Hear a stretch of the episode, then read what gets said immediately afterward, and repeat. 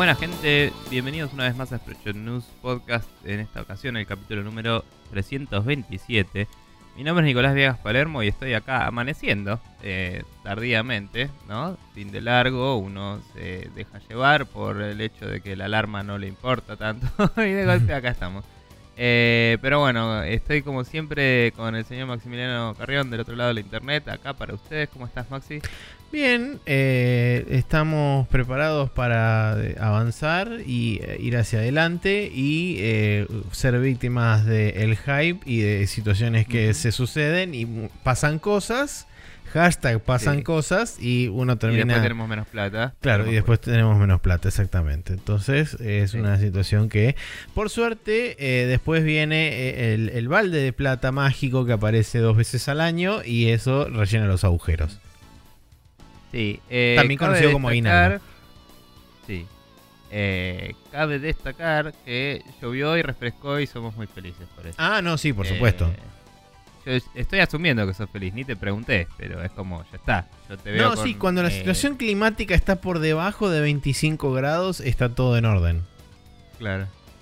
Perfecto. Eh, así que nada, estamos acá para hablar de jueguitos, pero antes queremos agradecerles a ustedes por pasar, comentar, compartir y likear. Eh, a Matías Paz, Jorge Peiret, Pairo de Persona No Se Cae, Nicorazu de Twitter que nos recomendó echarle un ojo a Gris, que no ubico en este momento. Es un juego independiente, plataformero, medio artsy game, side-scroller de un estudio gallego. Después te voy a pasar un tráiler. La verdad que se ve bastante piola y el estilo de arte es como muy así. Es que sabía cuál era y ahora estoy teniendo un blanco mental absoluto, lo cual es estúpido porque debería tener un gris mental, pero no importa. ¡Eh! eh Ariel, sí, Ariel, que ya no es un misterio, eh, Neko y Rorro Sistero, que me agradeció por comer bizcochito. Eh, ¿Bizcochito sea? Ya ni me acuerdo lo que sea que comí. Em, bien. Eh, hablando de eso, Ariel ya no es un misterio. Eh, dice que estuvo con una operación de oído, así que está súper atrasado con los capítulos y está por el 321. Y que le mandemos un saludo así se cura más rápido. Así que no sé de qué sirva, pero yo te mando un saludo. Maxi debería mandarte una risa para que te cures más rápido. Es verdad, no podemos forzarlo así. así que en algún momento del programa vamos a tratar de que Maxi se ría y eso va a ser para vos. Habrá, habrá alguna risa, ya sabés que está especialmente dedicada para vos. Eh, y si no lo hay, quizá podés este, buscar en algún capítulo del 321 hasta este, que seguramente en alguno debe haber una risa también, y considerar esa risa retroactivamente este, dedicada para vos. Bien. Eh, ahora ya vi el thumbnail y ya me estoy ubicando más con el gris, que sí, está publicado por esta gente de, de Volver y toda la bola. Es medio... Eh, sí, que es zarpado arte, ¿no? Pero lo había visto en su momento y un amigo dijo, no, me pone, me vuelve loco, qué sé yo, lo miré y es como, es derivativo. como fue lo primero que pensé en mi cinismo y eh, hija de putés de persona que ve videojuegos todo el tiempo. Eh, fue como, es Journey y otras cosas. Y no, no le atribuí ningún mérito al juego. Sin embargo, la animación y el arte se va a la chota. Eso lo, voy a conceder, obviamente, porque como dibujante lo mire y digo, esto es hermoso. Pero no sé. Igual sí, tienen pinta de que está bueno, pero no, no, sé si me llama. Sí, a mí me atrae más desde lo estético, pero bueno, habrá que ver después cuando salga el juego en, definitiva y, y, la gente lo comente, habrá que ver qué, qué tan bien o qué tan mal está. Pero bueno, eh, para la gente. la parte del desierto es bastante igual a Journey en 2D. Hasta la rampa. Eh, sí, es un poco. Pero bueno, sí, ¿cómo hace la gente para comentar como hicieron ellos? Eh, por ejemplo, pueden mandarnos un correo electrónico a spreadshotnews.gmail.com que dicho sea de paso no lo revisé, así que bien. Eh, en facebook.com ah, barra Spreadshot News. Nos pueden dejar también ahí comentarios en el post piñado en Twitter también. Eh, tenemos un Google Forms y así como en el botón de contactas pueden a través de ahí mandarnos preguntas que tenemos unas cuantas, va, tenemos unas dos o tres que vamos a ver cómo nos organizamos para contestarlas. Y después por último tenemos arroba News en Twitter donde así como Nicolás nos mandó una recomendación con este juego gris, eh, también ustedes pueden pasar y dejarnos comentarios, opiniones, etcétera, o preguntas, o títulos alternativos de programa, como hace este Rocío Córdoba. que es medio como ya su trademark exclusiva, entonces ahora nadie puede hacer lo mismo. Em, bien, perfecto. Ahora sí, eh, yo me tengo que callar la boca. Bien, vamos a pasar al Now Loading donde vamos a hablar de los juegos que estuvimos jugando esta semana.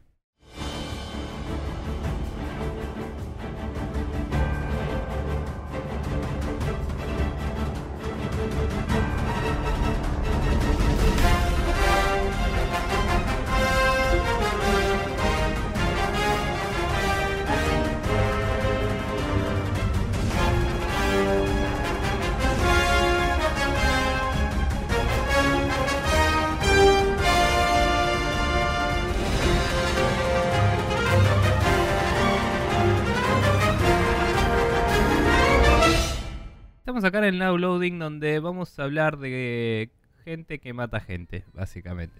Eh, sí. Em, pero vamos a empezar, como solemos hacer cuando tenemos un juego en común, por lo demás.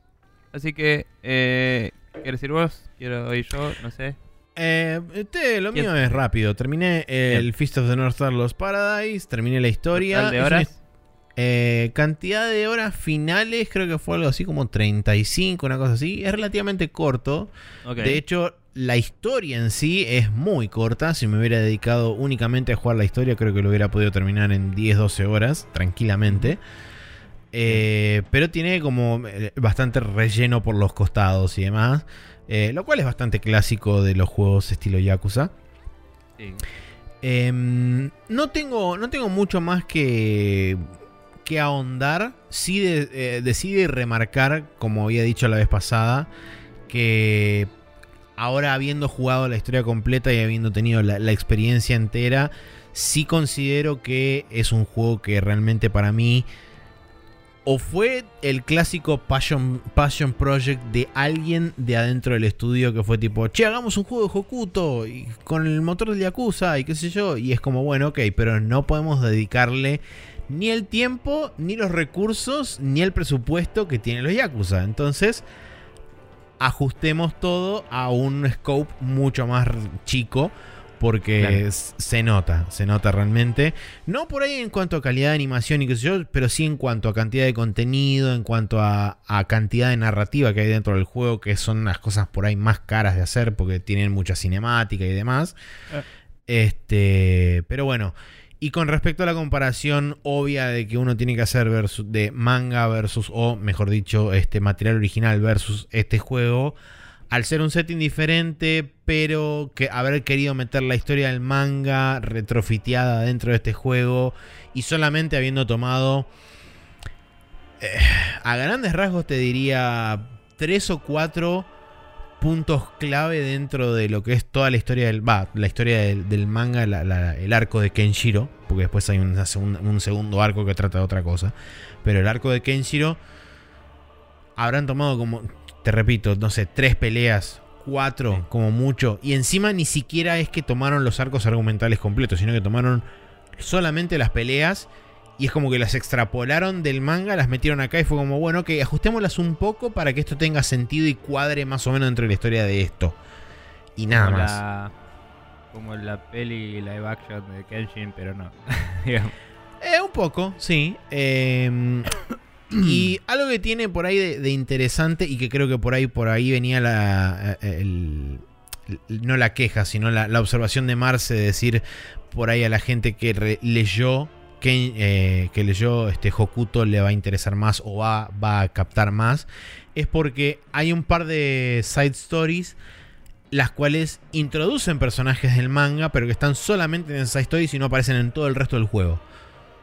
Entonces es como, bueno, quizás son, son medio como guiños y qué sé yo, para la gente que eh, o vio el anime o, jugó o, este, o leyó el manga.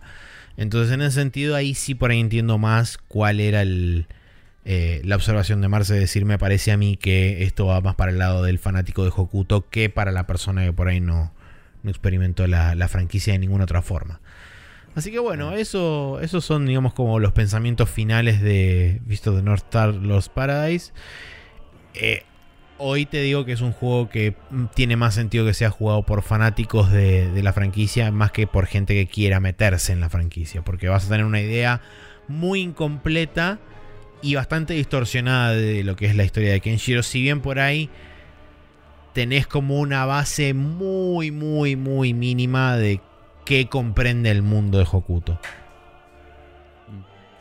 Bueno, eh, pequeño cambio de opinión tal vez ahí hubo, pero, pero bien, igual lo recomendás. Sí, no, seguro. Para la gente que, que, jugó, este, no, que jugó, que vio, que leyó este manga o anime de Hokuto, súper recomendado. Además, como dije, el tema del, del combate este, es fantástico. Las side stories están también muy buenas. Algo que sí me, que bueno, en realidad no es que me sorprende, sino que me, es como que me impactó un poco porque al, al al no estar acostumbrado a verlo dentro de, los, dentro de lo que es el, el modelo de los Yakuza, fue como raro.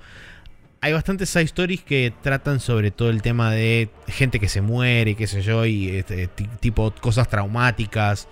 Que es como, después lo pienso en el, en el ámbito de Hokuto y es como, sí, claro, tiene todo el sentido del mundo, porque Hokuto se trata casi exclusivamente de el sufrimiento, la pérdida, la desesperación y todo ese tipo de cosas. Este, y es como, sí, tiene, la verdad que tiene mucho sentido esto que está pasando acá. Pero viste cuando lo ves por primera vez en otro contexto y decís, che, qué raro que hayan hecho y que, hayan ido por este camino. Pero sí, después poniéndolo en perspectiva es como, sí, tiene todo el sentido del mundo. Bueno, eh, nada, bien. Eh, yo por mi cuenta seguí un poco el Red Dead. Eh, hice un par de misiones de historia nomás, hice más historias secundarias. En una misión primaria, digamos, por así decirlo, porque es como que decirles de historia, eh, no... Si nos retrotraemos a ese comentario que hice de que son como medio inconexas las cosas, y es como que vos estás viviendo la vida y pasan cosas, y ahí es donde salen las quests. Es como que son quests primarias. Es como, esto es lo que le pasó a Arthur Morgan este día. Y avanza la historia arbitrariamente, no, no tiene que ver necesariamente con la historia, ¿no? sí. Cumpliste una misión que avanza el reloj del juego, no, propele hacia adelante la narrativa necesariamente. Pero bueno, eh, había una misión en el pueblo nuevo que era ir y conocer a una de las dos familias eh, para ver si podías laburar para ellos, ganarte unos mangos, lo que sea. Y hay una obvia y súper evidente de lejísimos historia de Romeo y Julieta ahí, de las dos familias que se odian. Eh, hay una pareja feliz que se quiere, pero todo es una mierda, así que no están felices y tenés que llevarle una carta de un chabón a la mina y tenés que escabullirte en el en donde vive la mina. Y es un momento de stealth innecesario y horrible y chotísimo porque no puedes atacar a nadie y no puedes tipo noquear a alguien y salir corriendo, ¿viste? O sea, dado cómo funciona el sistema de wanted del juego, que si tenés la cara cubierta les cuesta reconocerte y todo, podrían haber hecho que al menos te escabullas con el pañuelo y si alguien te ve lo puedas noquear. Pero no, alguien te ve y te escorta hacia afuera del, lugar, más o menos hasta cierta distancia, y te dice, bueno, seguí, andate, y si te veo de nuevo te cago a tiros. Y puedes dar la vuelta y volver al toque. Pero es incómodo y molesto y me tomó un par de intentos solo porque estaba tratando de... Estoy tratando de jugar menos con el mapa, pero el juego está muy diseñado alrededor de que sepas exactamente a dónde tenés que ir en las misiones. Eh, si no es muy fácil perderte los detalles. Eso, eso me parece un poco choto. Pero bueno, es así la fórmula de, Rockstar desde siempre, digamos. Así que no, lo puedo debatir mucho. Eh, cuestión que resolví esa misión, qué sé yo, me estaba yendo de los, de los premises de la casa, ¿no? Del, terreno. Y mm. cuando me estaba yendo veo un outhouse, ¿viste? Un, un baño de esos de antaño. Sí, la, casita de madera. La casita de madera, claro. Se, escuchan ruidos muy raros y tiene como una cadena así atada alrededor. Y dije, ok, acá viene la parte rara de Rockstar, ¿no? y me asomo así y podés apretar un botón para mirar hacia adentro. Y el chabón se asoma y de golpe sale una mano que el tipo le, le pega un manotazo. Y, y, como un grito así, como de una mujer. Y mm, y como que el chabón no dice nada y saca su diario, que tenés un diario que va resumiendo todo lo que va pasando en el juego por si querés revisitarlo, que supongo que para la gente que lo va jugando muy a poco está bueno, ¿no? Em, y tiene algunos bocetos de algunas escenas y cosas que pasás. Cuando descubrís un lugar, por ahí después ves que en tu diario el chabón había dibujado. Eh, en general, cuando se va a dormir y eso te actualiza el diario, ¿viste? Es mm. como que dibuja, eh, no sé, el frente del cartel de la ciudad con la ciudad de fondo, o unas vaquitas que veo por el, eh, por el campo, cosas así, cada vez que descubrís un nuevo lugar. Em, y acá, tipo, como que dibuja la, la persona que veo dentro del outhouse, que es como una mina toda desfigurada. Y mm, si, si moves la cámara y tratás de mirar, la podés ver, pero es como que el juego está pensado para que por default no la veas y es una forma interesante a nivel narrativo de, causarte un, una incomodidad importante, ¿no? Me pareció bastante copado el efecto ese de no digo nada, pero esto es lo que pasó. Y decía, bueno, me encontré con una persona acá, no sé qué. Y después, la pregunta es si es o no una Banshee. no, no es. Eh, después hablando con el chabón que te había mandado a llevar la carta, eh, volvés, le contás que le entregaste la carta, la mina te dio algo para él, o sea. Y, y te comenta algo de la familia de los otros y de que ambas familias están estancadas en este conflicto que ya lleva un montón de años y ni se acuerdan porque ella es estúpido y que... Sí, la típica. hay, que hay rumores y qué sé yo. Y, dice, y decía que hasta decían que no sé quién tenía una hija de la otra familia y que nadie la ve hace mucho tiempo. decís, ah, es la, es la que estaba ahí, tipo, o sea... ¡Es Hugo! Claro. Eh, el mapa está diseñado de forma, en esa misión, de forma tal que es más fácil irte hacia el lado que me fui yo que volver. Podrías haber vuelto y no verla, ¿viste? Pero se mm. nota que es como que la planearon un poquito y dijeron, bueno, hay menos guardias y la distancia para salir del área es menos si salís por el sur, ¿viste? Em, no, en este caso no sé si es sur o norte, porque la brújula gira con vos y no se puede desactivar y lo odio. Eh, pero bueno, eh, si salís para un costado, ¿no? Y, y nada, y es como que me pareció bastante inteligente todo eso y, te crea esa escena. También en un momento estaba escapándome de unas cosas, de, de un quilombito que hubo. Y me adentro en el bosque y de golpe veo bastantes personas con antorchas y me acerco y era una reunión del Ku Klux Klan. y estaban ahí y empiezan a quemar una cruz y, se ponen a como a iniciar a un chabón y el chabón se prende fuego con la cruz. Perfecto. Y todos empiezan a correr así. Y es como, no, no se vayan, no sé qué, bla, tipo. Y como que el chabón se muere y y el líder del grupo se va como frustrado de ah, estas reuniones vienen cada vez peor, no sé qué. y lo agarré al chabón y, lo, lo até y le robé. Y, porque tipo me lo, me lo cruzo yendo a, a saquear al que se murió. Dije, ya fue, vamos a ver qué pasa. Capaz que hay algo interesante. Y el chabón me dice, estuviste acá parado y te quedaste viendo cómo se moría alguien, una buena persona, no sé qué. dije, ah, sí, bueno, y lo até y le pegué un tiro en la jeta. y después le, robé y, y, me tenía una hoja que describía así cosas de las reuniones, ¿no? Cosas que discutían en las reuniones. Y era como medio en joda todas las reuniones típicas de, de proyecto o de consorcio, de cualquier cosa, una reunión típica de tipo eh, bueno, estos eh, puestos ahora se llaman así y estamos discutiendo cómo se va a llamar el puesto de tal cosa. Eh, ¿Podríamos hacer algo para que nuestras túnicas fueran menos flamables? Todas cosas así, una atrás de la otra. Y, y nada, me hizo bastante gracia.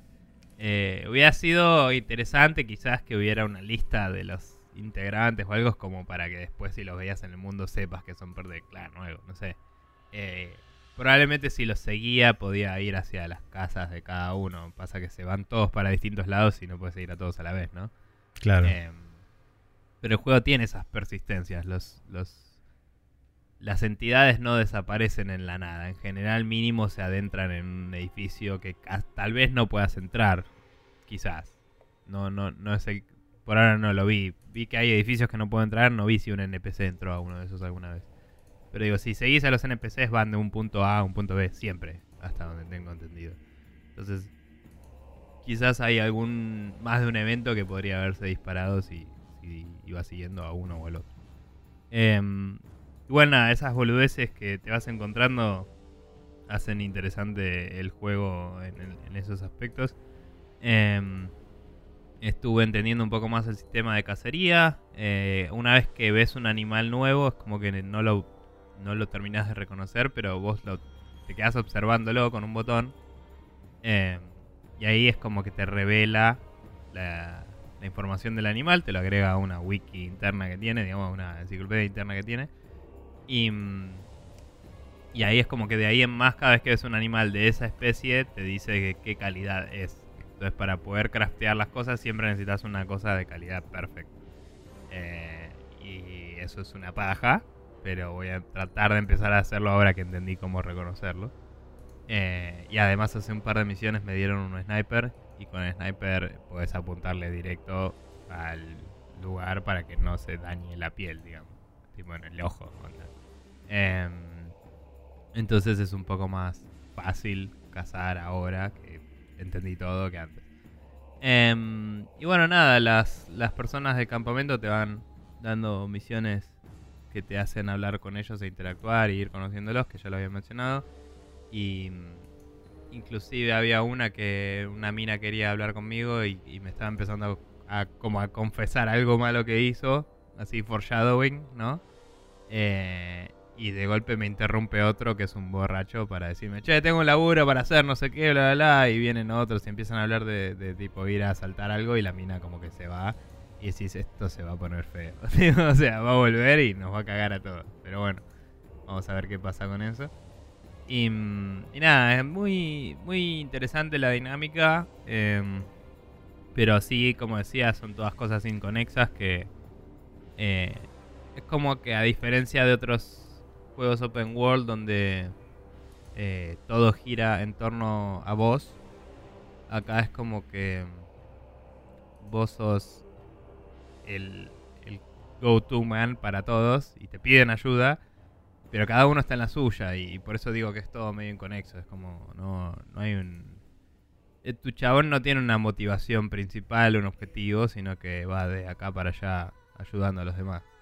Y si Pasaron cosas de videogame. Sí. Y si hay un personaje, una mujer del, campamento, que a veces te pregunta cómo estás y si apretás tipo el botón cerca de ella se sienta el chabón y le empieza a contar. Que arma, no sé, creo que solo se dispara cuando haces cosas malas, porque siempre como que confesa cosas el chabón. Pero empieza con un nivel de gravitas, digamos, que em, es como si yo hubiera ido y hubiera matado a medio pueblo. y es como, che, pará, o sea, me paré al lado de un chabón que me disparó y le disparé y lo maté y es como, bueno, no me hubieras disparado, capo. Dos veces me pasó eso ayer. Eh, porque a veces te parás y querés saludar a alguien, querés ver algo y, si el otro es eh, hostil, eh, te echa y vos te empezás a ir y a veces pasa algo parecido a lo que dije una vez que un NPC pensó que me estaba yendo y no me estaba yendo, pero al revés. Y es como estás demasiado cerca de su rango de hostilidad todavía y te empieza a atacar, ¿viste? No te da el tiempo para irte. Hmm. Eh, y e, esos son problemas del sistema que tienen, en mi opinión. Pero bueno, entonces, por haber hecho eso un par de veces y por ahí porque maté a algún animal y no tuve el lugar para guardarlo, o sea, al, al, sacarle la piel ya te da carne y un par de cosas, pero no te lo llevas todo. Eh, y por ahí no tenía dónde guardarlo, entonces el chabón le dice, no, estuve matando animales y la verdad que no lo necesitaba. Y también eh, dice, maté inocentes, no sé qué. Y es como, bueno, ponele que hiciste eso y que no, no son los sistemas de juego que son inconsistentes. Pero bueno, lo que quieras. Eh, y igual me parece narrativamente interesante que haya como un confesionario para el chabón, ¿no? Y como que te lo caracteriza más. Eh, pero bueno, nada, esas son mis desventuras en el Red Dead. Eh, sigo en el capítulo 3, está muy linda el área esta en particular y estoy sacando screenshots cada 5 segundos porque es todo hermoso. Eh, y tal vez por eso principalmente estoy apagando el mapa. Pero, tipo, si le apagas todo no, no se ve el HUD y, y puedes ver así escenas bastante espectaculares, la verdad. Pero bueno. Eh, y nada, estoy como... De nuevo, me sigue costando sentarme a jugar. Ayer iba a seguir jugando al Hitman. Spoiler alert, de eso vamos a hablar enseguida. Pero dije, no, bueno, debería seguir el Red Dead porque si no, no lo termino más. Y después me quedé jugando cuatro horas. O sea, está buenísimo, pero sí, es como un trámite, ¿no? Sentarse a jugarlo. Pero bueno, em, Hitman. Pasaron cosas. Contanos, más.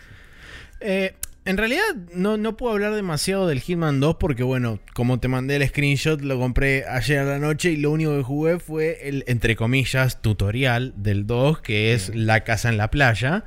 Eh, que está muy bueno porque, o sea, tiene como algo muy bueno y algo muy malo personalmente para mí. Que, como introducción del juego, eh, sí, como introducción y como mapa en sí. Eh, o sea, como, como diagrama de mapa para el Hitman me parece que tiene cosas muy buenas y cosas malas. Eh, lo malo para mí es el campo abierto, por supuesto. Porque tenés demasiado espacio y si bien tenés el pastito y qué sé yo, es, como... mucho de, de poca variedad. Exacto. Eh, pero digamos que toda la, toda la variedad y lo bueno del Hitman está concentrado en 2 centímetros cuadrados, que es la casa, básicamente. Donde tenés, eh, para hacer lo chica que es y para hacer lo condensada que está, tiene un montón de cosas. Y, y tiene como un montón de herramientas que, digamos, para la gente que por ahí no tiene la oportunidad de jugar el prólogo propiamente dicho, que son muy buenos tutoriales, tanto el, tutorial eh, básico como el avanzado, que son las dos cosas que suceden en el silo nuclear loco. Em, como primer nivel, creo que hace un, un, laburo bastante decente de enseñarte las diferentes mecánicas. Si bien por ahí hay varias que están implícitas, como por ejemplo eh, cuando encontrás el veneno, poder utilizar el veneno ya sea en, las bebidas o arriba de todo en la terraza para este, ponérselo en los sistemas de ventilación, eh, hacer que eh, cambien de, de, patrón, por ejemplo, dependiendo de cómo vos interactúes con ellos directa o indirectamente, ya sea con el veneno o por ejemplo con eh, tirando una moneda o causando algún ruido o algo así para que este, rompan su patrón y se, vayan por otro lado y así puedes aislar diferentes personas o personajes para poder hacer lo que vos quieras. Eh, y mismo también eh, ayudándose y apoyándose en los challenges y en los distintos objetivos extra que vos tenés dentro de cada una de las misiones. Está bueno porque te enseñan también desde ese punto de vista, como ya lo venían haciendo en el primer juego, pero desde ese punto de vista te enseñan todas las formas diferentes que vos podés interactuar, no solo con el ambiente, sino también con los personajes y con las diferentes herramientas que te brindan en cada uno de los escenarios. Em, sí, bueno, eh, o sea, spoiler alert, yo también jugué Kingdom 2 eh, y yo antes había jugado este nivel así nomás, como te dije, porque quería jugar el 1 de nuevo antes. Y le había, tipo, empieza el nivel una, vez que llegaste adentro de la casa y cumpliste el objetivo, como conté la otra vez, entran estas personas que, que vienen a, ahí a la casa, que están ahí usándola de base, ¿no? Y vos empezás en el, en el upper ground por cómo funciona el nivel. Vos estás arriba y tenés en el primer tiempo para hacer lo que quieras. Eh, entonces, directamente me asomé, le pegué un tiro a la mina y me fui corriendo. y fue como súper válido, ¿me entendés? O sea, te, te, ve un chabón sin, si no te fijas bien. Pero bajé ese chabón también y me fui. Y listo. Claro. Eh, ahora en esta segunda vuelta miré los challenges a propósito para ver un poco más.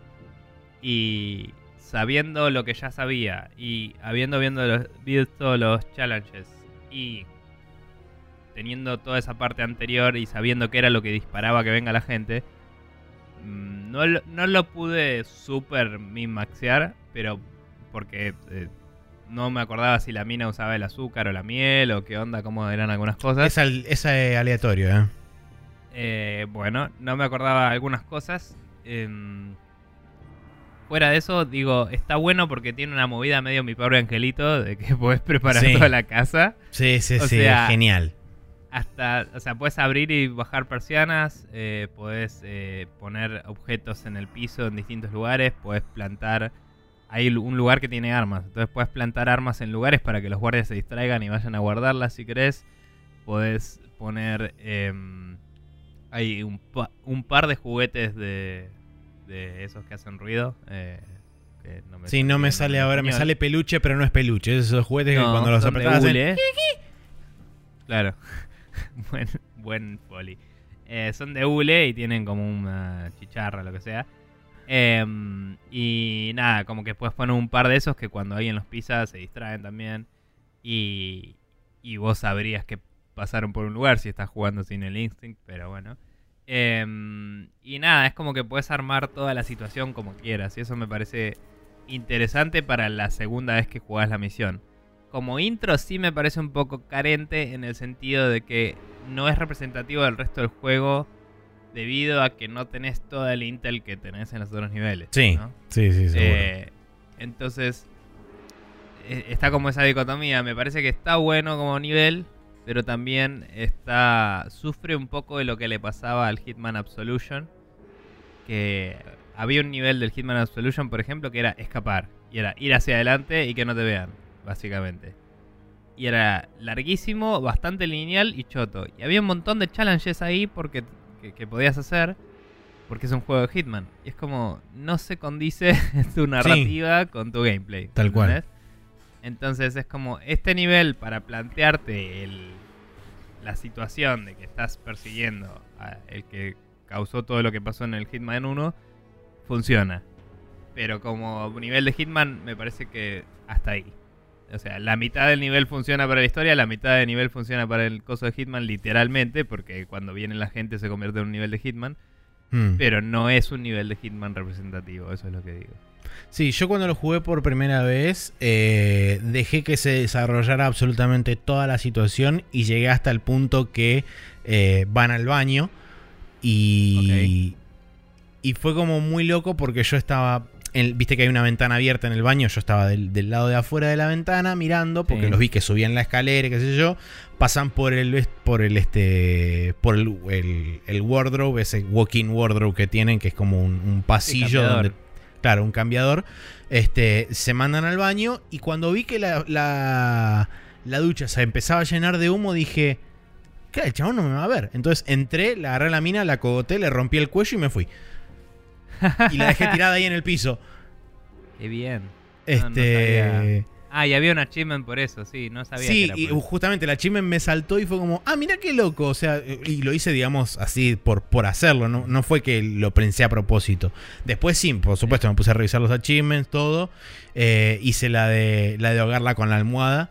Eh, cuando la mina se va a dormir finalmente, te podés este, mandar por afuera de, de la habitación o por adentro si querés eh, y la agarras con la almohada y la, la ahogás con, la almohada y después te vas. Bueno, yo en su momento también, la mina tomate en un momento de la historia. Entonces yo dije, bueno, le pongo veneno para ratas en una, somnífero en la otra.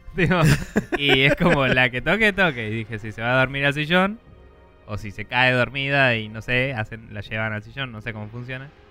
Eh, hago la del sillón porque había visto los challenges. Y si no, voy al baño y no sé, la ahogo en el inodoro o lo que sea. Em, claro, bueno, yo por ejemplo, en otra vuelta encontré dos venenos para ratas. Adentro de la casa hay dos. Mm, entonces dije, le voy a poner uno a, la, uno a la miel y uno al azúcar. No importa cuál elija, siempre se va a ir al baño. Claro. Eh, y igual, eh, si no observas, viste, no se desarrollan algunas situaciones. Entonces yo me quedé dando vueltas. Y al final lo que hice fue. Yo no estaba encontrando el veneno mortal, digamos. Y cuando encontrás el safe room, ahí hay unos lockpicks. Y con eso pude abrir una caja donde estaba el veneno letal en el nivel. Entonces con eso dije, ah, listo. Eh, que también entiendo la lógica de Hitman y por eso lo pude hacer. Pero son pastillas y, lo pones en una ventilación. Es medio raro, pero bueno, no importa. Y dije, bueno, con esto puedo envenenar el, el baño y el safe room y todo eso. Dije, así que pase lo que pase, ya estoy. Y me fui al techo y en el techo eh, estaba como no pudiendo ver la situación y no estaba avanzando la cosa. Y dije, ya fue. Y saqué la pistola y le disparé al vidrio. y fue como, eh, entering lockdown. Y la mina va así, me quedo mirando. Y cuando veo que la mina está bajo la ventilación, pimbi, y, se muere al toque. Se murió un chabón más porque está con alguien más la mina en el sí. Y es como, bueno, listo. Eh, ya está. Capaz si la planeaba un poco y dejaba un arma fuera de lugar en el camino, pero no sabía cuánta gente entraba al safe room, nada, y fue, bueno, ya fue, listo. Y no me vio nadie y saqué muy buena puntuación. Em, sí, bueno, miramos, eh, por ejemplo, lo loco, ¿no? Yo, eh, o sea, ya lo jugué como tres o cuatro veces para, sacar todos los challenges de, ese primer nivel.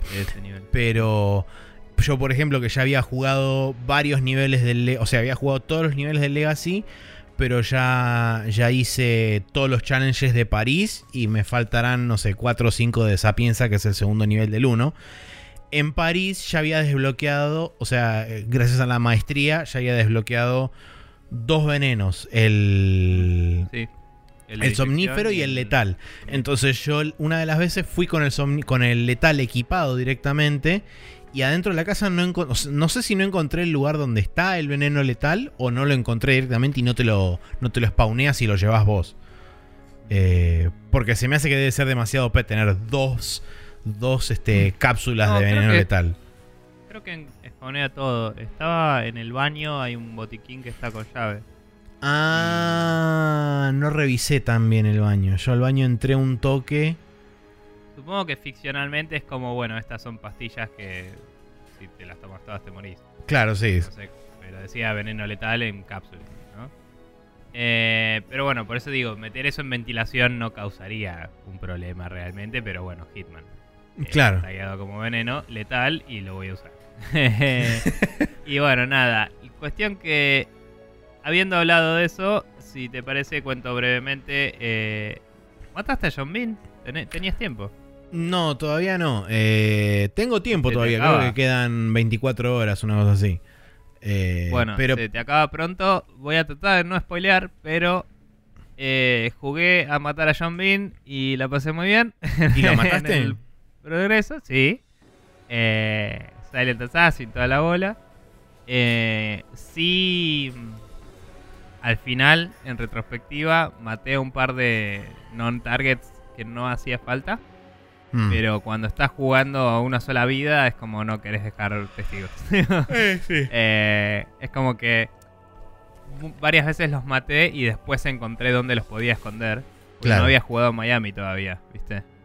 Eh, claro, sí. Entonces era como, bueno, eh, mala suerte, flaco.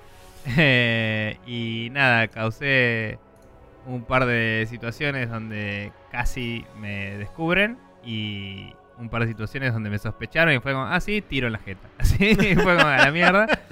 Y, y nada, la verdad es que igual me hice un camino bastante derecho hacia él, ¿viste? Y después lo perseguí por todo, por todo el nivel como tres vueltas enteras mientras estaba pensando cómo hacerlo. Hasta que descubrí em, un lugar donde había un control remoto para una bomba. Que hay, como una movida de venta de armas en el lugar de las carreras. Sí. Eh, alert. Y, y nada, y hay una bomba que obviamente porque es el Hitman está armada y funciona. y si encuentras el control remoto pasan cosas, ¿no? Em, así que nada, me quedé así mirando al momento que mira hacia la bomba, pimbi, y me fui caminando. Y no pasó nada. Todo bien. Y fui a agarré mi propio, claro. agarré mi propio traje, que es algo que estoy tratando de roleplayar, porque venía de los viejos Hitman, que es lo que hablábamos la otra vez. Sí. Y, y me fui con mi vestido de yo. Eh, y eso a veces me causa problemas, porque a veces digo, bueno, me he vestido de yo, pero me quiero ir en el helicóptero. Y es como, voy y tipo, eh, eso me pasó cuando rejugué los de los del 1. Me fui vestido de yo, pero me había encontrado la llave del, bote, así que fue bueno. Me voy a tener que escabullir todo el puto jardín, pero me voy en el bote. Y me fui en el bote. Y fue como, ahora tengo un bote. ¿Ustedes qué tienen? Giles. Y. Y nada, esas boludeces me gusta hacerlas porque es como un desafío extra, ¿no? Sí, es muy loco lo de lo del traje porque tenés un, challenge que es justamente hacer con solamente el traje el traje por defecto que tenés que puede ser o el traje de 47 o el traje digamos que te pone por historia en ese en ese escenario. Yo ah. siempre eh, en el 1 no nunca nunca intenté siquiera intentar esos challenges porque dije, "No, esto es demasiado difícil, se me hace imposible, qué sé yo." Después habiendo, habiendo jugado. Habiendo jugado todos los challenges de París y qué sé yo, más ahora en esta vuelta, que ya es como que tenía un entrenamiento previo, habiendo jugado el primero, intenté. Eh, por lo menos en París, todavía no, no en, Sapienza. Pero sí en París intenté hacer un. Este. Una run solamente usando el traje de, de 47 y matando a los blancos y qué sé yo. Y para mi sorpresa saqué Silent Assassin también, junto con eso. Y fue como. sí, porque en el 1 también. En el 1 también puedes. Eh, con solo ir al baño y agarrar la tarjeta, ya puedes ir arriba. Y después a, a Novakov lo puedes matar de varias formas. Eh, y, y puedes. Eh, inclusive si te escabullís un cachín y por ahí noqueas un par de chabones sin que te vean, que puedes noquearlos. Si noqueas a uno, el otro se distrae y noqueas al otro después. Sí. Y puedes agarrar el control de los fuegos artificiales y ya estás. Eso fue lo que hice yo. Yo hice, agarré, los, fuegos artificiales, me fui afuera con el sniper y desde, desde afuera snipeé a los dos con, con el sniper y después me fui en el helicóptero. Bueno, es que digo, ni siquiera necesitas el sniper porque mm, puedes ir con la tarjeta eh, de invitado. Estar ah, claro, y la, empujas a, la empujas a Dalia y cae encima del otro chabón. Tirar un tiro. Y ya está. Eh, que de hecho yo lo hice y viste que hay un guardia en ese balcón y el guardia no se da cuenta, es como que está mirando los fuegos artificiales también. Sí. Y puedes empujarla tranquilo. Eh, lo bueno del disparo ahí es que también los fuegos artificiales te cubren el ruido. Claro. Pero bueno. Nada, cuestión que eso es algo que extraño de los viejos y me sorprende que no hayan puesto en el 2 todavía, que es que había cosas extra por... O sea, te sacaba puntos por dejar evidencia, eso quería decir. Si usabas tus armas en vez de armas del lugar, eh, caían los casquillos y eso, digamos. Y, mm, y después, eh, si habías dejado algo en un, en un eh, pickup point y no te la llevabas con vos, es como que te cobraban el haberlo dejado ahí. Sí. Eh, porque a veces dejabas un sniper que era tan grande que no lo podías llevar guardado en una, valija, ¿viste? Eh, porque no se desarmaba. En, este, la, la, valija táctica que es tipo un maletín chiquitito, no sé, de 20 centímetros por 20 centímetros, puedes meter un sniper que el chabón ni lo dobla ni lo desarma nada, lo mete entero adentro de la valija, es, es mágica. Está muy bien. Em, y bueno, nada, y después eh, como que tenías también esto del traje, que era si tu traje quedaba en el lugar, eh, eh, a nivel ficción, la agencia tenía que ir a recuperar tus cosas, digamos. Claro. Te cobraban eso. Y tus puntos eran plata que usabas para comprar mejores armas para volver a jugar al nivel o jugar a otras. Entonces, eso lo extraño un poco porque ya no está. Pero bueno, igual estos juegos son mejores objetivamente y uno sí, yo creo que para mí que ese, ese nivel de, eh, de granularidad los chavales lo cambiaron por una experiencia un poco más eh, de, del tipo pero para El escalation, para el escalation o para el modo de dificultad más alto podrían ponerlo. Tienen todos los valores que necesitan para traquearlo, digo. Sí. Pero bueno, no importa. Digo, a veces no dejar el traje en el lugar me parece menos difícil que suit only. Podría ser una condición. Eh, podría ser una penalización en el escalation anterior.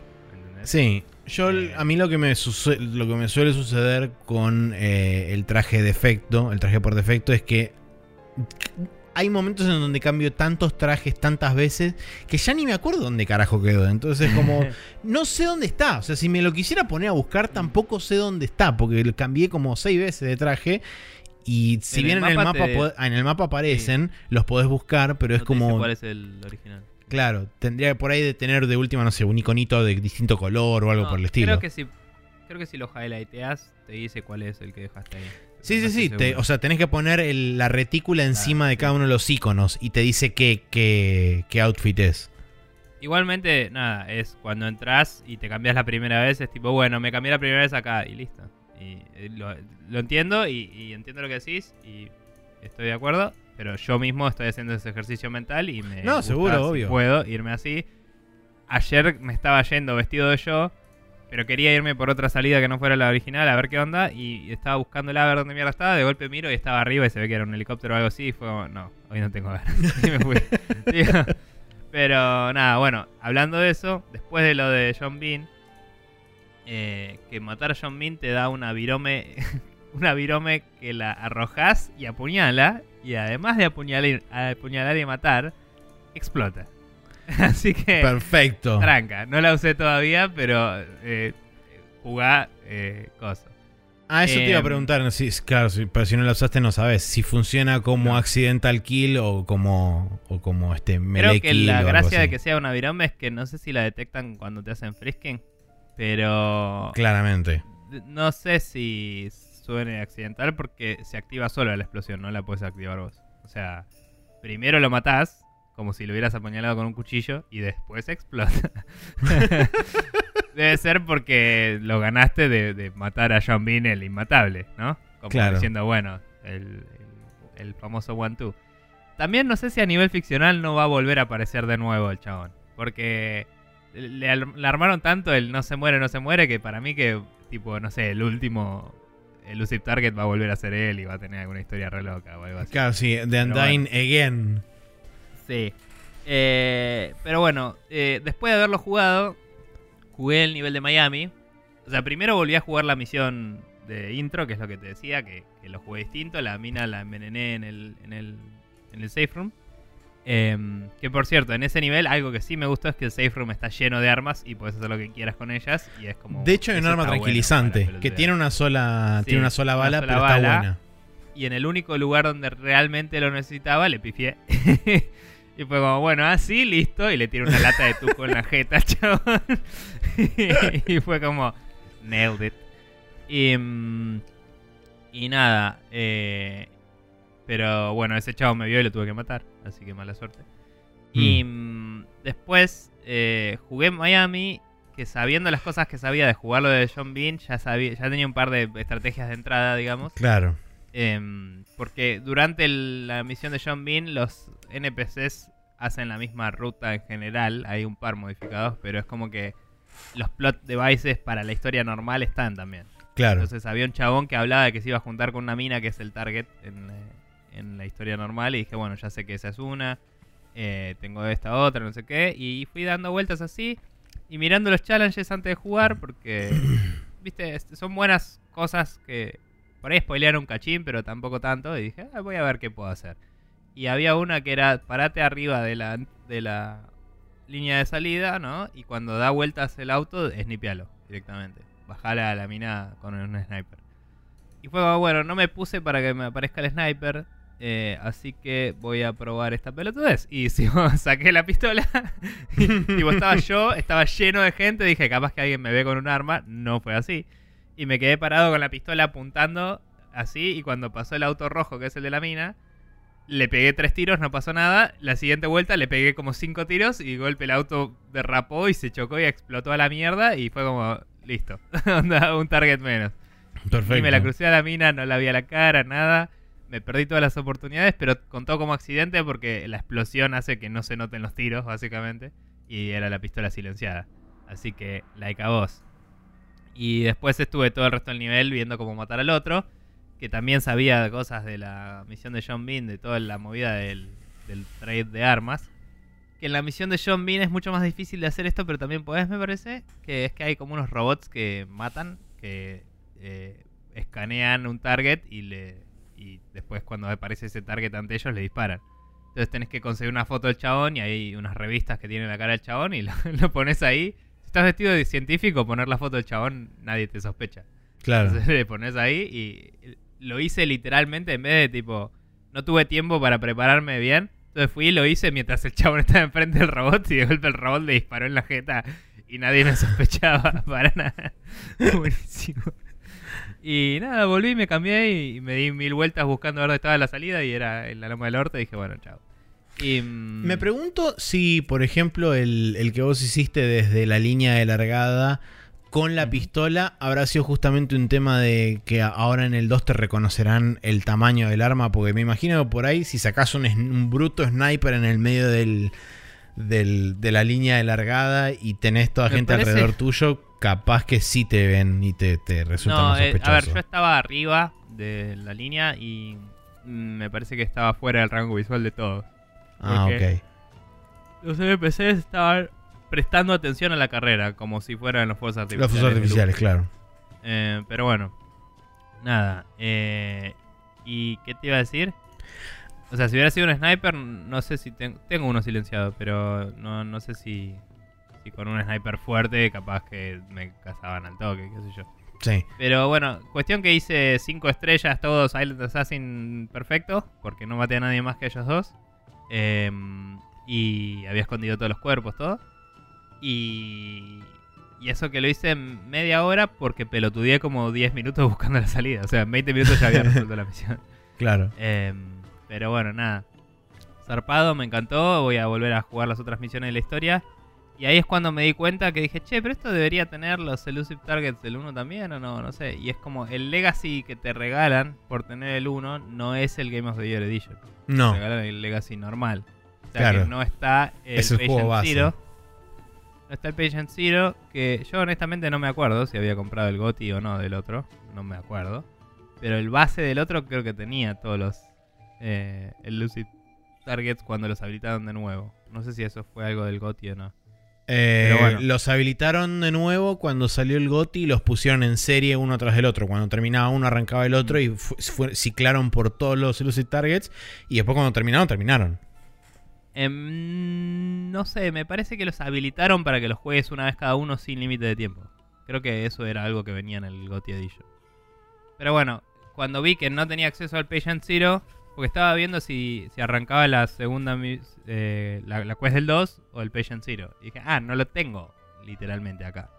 Y no me acordaba si lo tenía en el 1, la verdad. Y fue como, bueno, algún día comprar el GOTY. no, quiero jugar más Hitman, así que está todo bien. Eh, cuando esté en oferta ese upgrade por ahí, o si no está, cuando yo tenga ganas de jugarlo y ya haya jugado el resto, voy a ver de jugar el Patient Zero también. Em, pero bueno, y, hay algunas armas y cosas que desbloqueas en el 2 que te las marca como Mark II. Que no sé si significa que no las puedes usar en el 1, pero creo que todos los ítems los puedes usar en los dos. No, no hay diferencia real entre el Lockpick Mark II y el Explosive Mark II que el 1. Creo que solo es que los desbloqueaste en el 2 o en el 1. Em, porque la progresión, digamos, la progresión de ítems no está rebalanceada si tenés más niveles o menos. No, sí, yo Entonces sé. Es como que destrabas de nuevo en el mismo orden.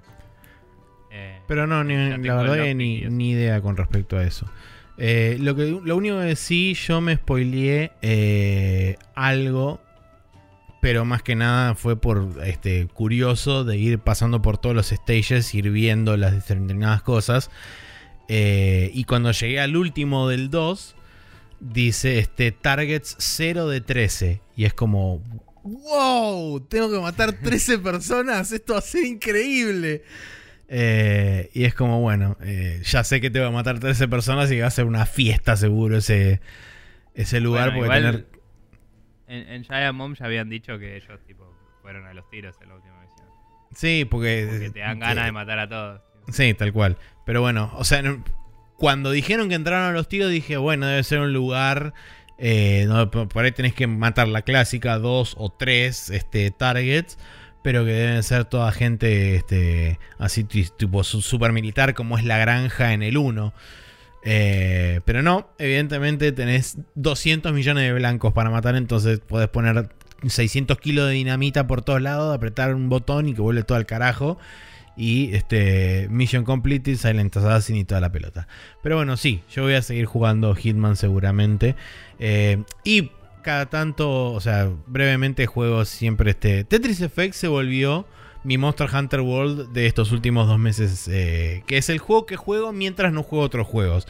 Eh, así que nada, quería mencionarlo para decir que sigo jugándolo. Eh, y sigo disfrutando de los viajes de Pepa. Y me gustaría conseguir el soundtrack porque la verdad tiene canciones muy copadas. Ok. Bueno. Em, bueno, esos fueron los jueguitos que estuvimos jugando y vamos a pasar a las noticias de esta semana eh, y hablaremos de ellas en breve.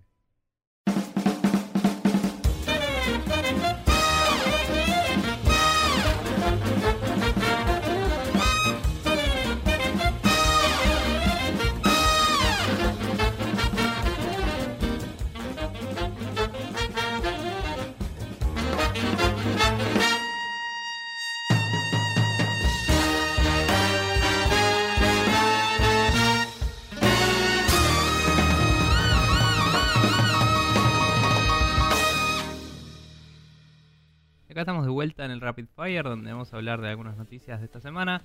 Eh, tenemos la primera que habla de que se confirmó que la Nintendo Switch, al soportar usando adaptadores third party controles, Controllers, es capaz de usar el Adaptive Controller de, Xbox One. Em, no sé si es gran sorpresa, pero es interesante el hecho de que así sea, dado que él mismo simula un control de Xbox One básicamente y, tiene inputs totalmente configurables desde una aplicación en PC o en Xbox.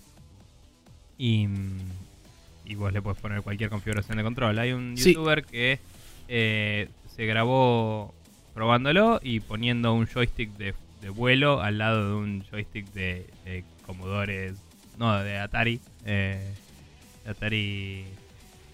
¿2600? Sí. Em, y nada, como que con esos dos controles se puso a jugar Mario Kart.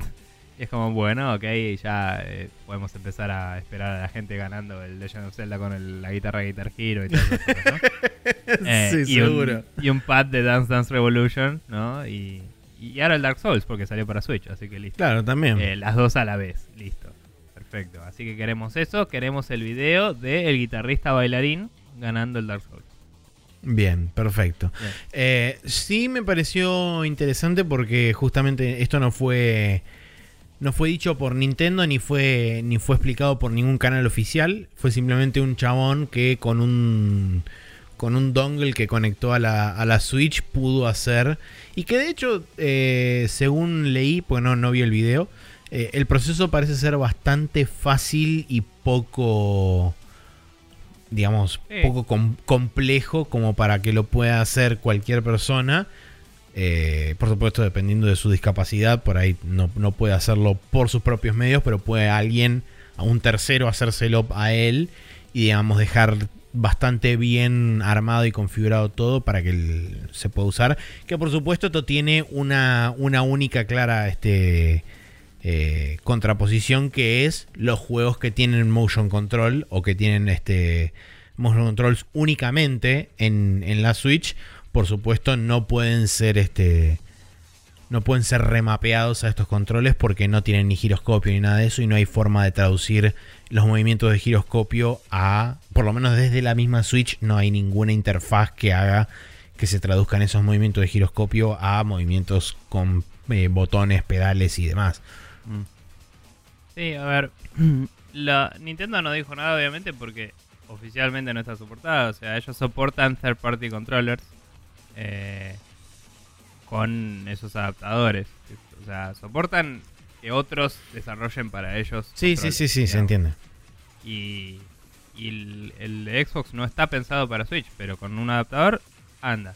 El nivel de dificultad y eso, según el video, lo único que hay que hacer es habilitar la transferencia de datos por cable porque el Pro Controller por default creo que solo se carga pero usa Wi-Fi o Bluetooth, lo que sea que use eh, para los datos y hay una opción que te dice usar los datos por el cable. Entonces una vez que activas eso ya está. Y también mostraba que tenía un problema de calibración en el joystick y hay una opción de calibración de joystick en la Switch que eso no lo sabía y está bastante bueno. Eh, así que lo calibró bien y andaba bien después de eso. Así que sería tan simple como eso. En el, extra que hay es hacer los eh, mapeos del, layout de controles para el control de Xbox este en sí. Claro, sí. Primero que ya la disposición de X y A, B es distinta en Switch y en, y en Microsoft. Entonces, cuando apretes B va a ser A y viceversa, y eso puede ser confuso. Y segundo, que obviamente es un control que está pensado para remapearse, porque solo tenés dos pads muy grandes que tienen y, algunas flechitas y boludeces. No tenés todos los controles ya eh, armados ahí. Entonces necesitas enchufarle cosas y configurar todas esas cosas. Em, pero bueno, nada, está bueno porque para la gente discapacitada es una buena opción. Eh, también está bueno porque puede dar eh, lugar a quizás en el futuro volantes y cosas que no estén oficialmente soportados, poder usarlos a través de esa plataforma, ¿no? Eh, em, que supongo que también podrías con un adaptador normal, pero podrías combinar distintas cosas de distintos fabricantes más fácil, quizás.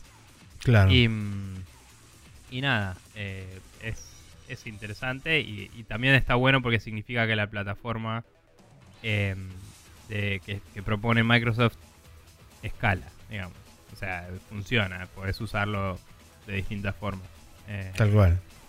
Pero bueno, eh, siempre, personalmente no me sorprendió tanto que andara porque eh, el producto final a nivel datos es simula un control de Xbox. Entonces, como cualquier cosa que haga andar un control de Xbox, te va a hacer andar esto. pero, pero sí está bueno que Nintendo tenga estas opciones de calibración y de pasar los datos por el cable y todo eso que lo habilitan a que funcione. Sí, facilitan, facilitan la interacción. Bueno. Eh, la próxima noticia es que una firma de abogados en Washington DC está investigando a Bethesda por sus políticas de reembolso en Fallout 76. Eh, ¿Qué sucedió? Fallout 76 salió un día y de repente eh, la gente cuando lo empezó a jugar se dio cuenta que aparentemente era una cagada en cuatro tiempos.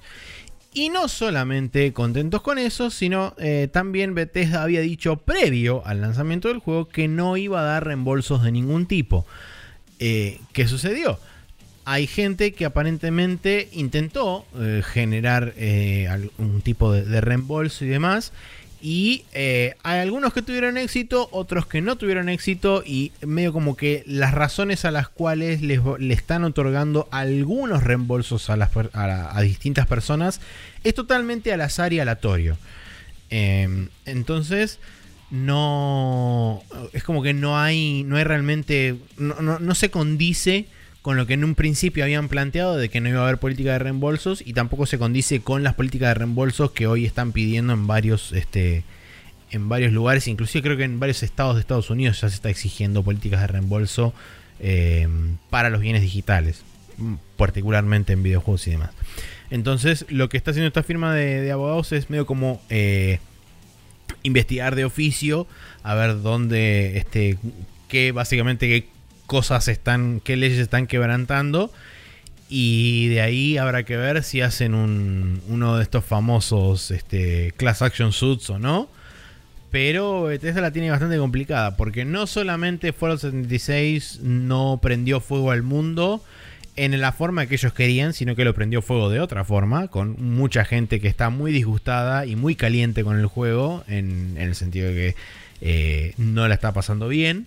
Eh, Sumado a eso, después se le sumó otra controversia, que es la controversia de la Collector's Edition, que aparentemente ellos habían prometido una bolsa de determinada calidad y mandaron básicamente una bolsa de nylon adentro de, adentro de la Collector's Edition que sale 200 dólares. Sí, iba a ser de tela, de canvas es, eh, no sé, un tipo de tela. un tipo de tela, sí. Como de lienzo, una cosa así sería. Sí, lienzo, sí. Es la traducción literal. Y nada, y fue como y, tuvieron un problema de PR porque le contestaron cualquier cosa al chabón que... Sí, los chabones dijeron no vamos a hacer nada para remediarlo. Por supuesto, eso explotó Era muy caro y es la que hay. Y, después fue como, no, bueno, esta empresa que dijo que era muy caro y es la que hay, es una empresa tercerizada y no eh, tenía, no representa lo que se alinea con nuestras políticas de comunicación y comportamiento. Y tuvimos un problemas para conseguir el material eh, deseado, así que tuvimos que reemplazarlo con eh, sí.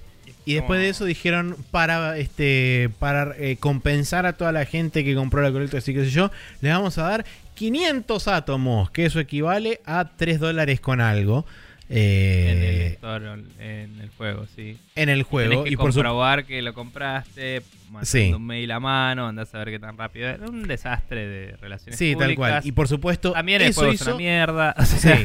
Sí, también. Eso hizo que la gente que compró la Collector's Edition esté aún más cabreada todavía porque 500 átomos que son 3 dólares es como me estás cargando, o sea, eh, parece una cargada realmente. Entonces, bueno, eh, Bethesda la está pasando mal en estos últimos tiempos, pero todo arrancó, digamos, desde la salida del Fallout 76, seguido de justamente esta iniciación de investigación por parte de la firma esta de abogados de Washington DC. Habrá que ver dónde termina esto, porque si recordamos, eh, Bethesda es bastante litigante. Entonces seguramente si alguien le dice, pero usted hizo porque bla, bla, bla, vamos todos a juicio y objection y todo lo demás y este se transformará en un episodio de Ace Attorney y por qué lo mató y por qué lo hizo y con quién lo hizo y etcétera. Sí, sí, cualquiera, la verdad es un asco absoluto y encima dicen que el juego es una reverenda cagada en la que no hay nada para hacer y todo es una mierda, así que la tienen un toque adentro. Eh, y nada, vamos a ver cómo se desenvuelve porque seguramente más de dos personas que hayan reembolso de esto. Eh, sí, muy probablemente. Pero bueno. Bien. Eh, poniendo la música correspondiente de fondo, podemos pasar a hablar del Never Ending Story. etcétera. Y mm, hablar de que la Federal Trade Commission finalmente eh, va accedió a empezar a investigar eh, la monetización de eh, loot boxes en los videojuegos. después de tanta controversia en tierras europeas, ¿no? habiéndose determinado que estaba que en, Holanda era creo al principio Holanda y Bélgica. dicho sí Holanda y Bélgica habían dicho que eh, eran considerables como em, como eh, apuestas, eran equiparables a una a, las apuestas. Sí así que eh, tenían que sufrir restricciones similares Sí, el Reino Unido em, también investigó, no llegó a, una conclusión tan este tan categórica, pero también dijo que hubo como un este, reporte medio falso en internet de que habían dicho que podía guiar apuestas y después se desdicieron y fue todo un quilombo que no reportamos en eso la semana pasada, pero también hubo pero existió y digamos que la conclusión que sacaron ellos cachín, ¿no? Tipo, sí, la conclusión que sacaron la conclusión que sacaron ellos fue básicamente que hay que seguir investigándolo. Y después salió otro reporte de la Comisión Australiana, eh, que salió hace un poco tiempo, que dijo justamente que hay que rever todo el, el mercado y hay que hacer como un análisis comprensivo de del esquema de monetización que tienen hoy en día los videojuegos con respecto a las loot boxes y demás. Entonces, en ese ámbito, vamos a decirle global, eh, a través de un pedido de una senadora o una diputada del Congreso de Estados Unidos, creo que fue, la, el presidente de la FTC, de la Federal Trade Commission, accedió a que se iniciara una investigación en los esquemas de monetización de las loot boxes para justamente poder determinar si se aprovechan o no de los jugadores.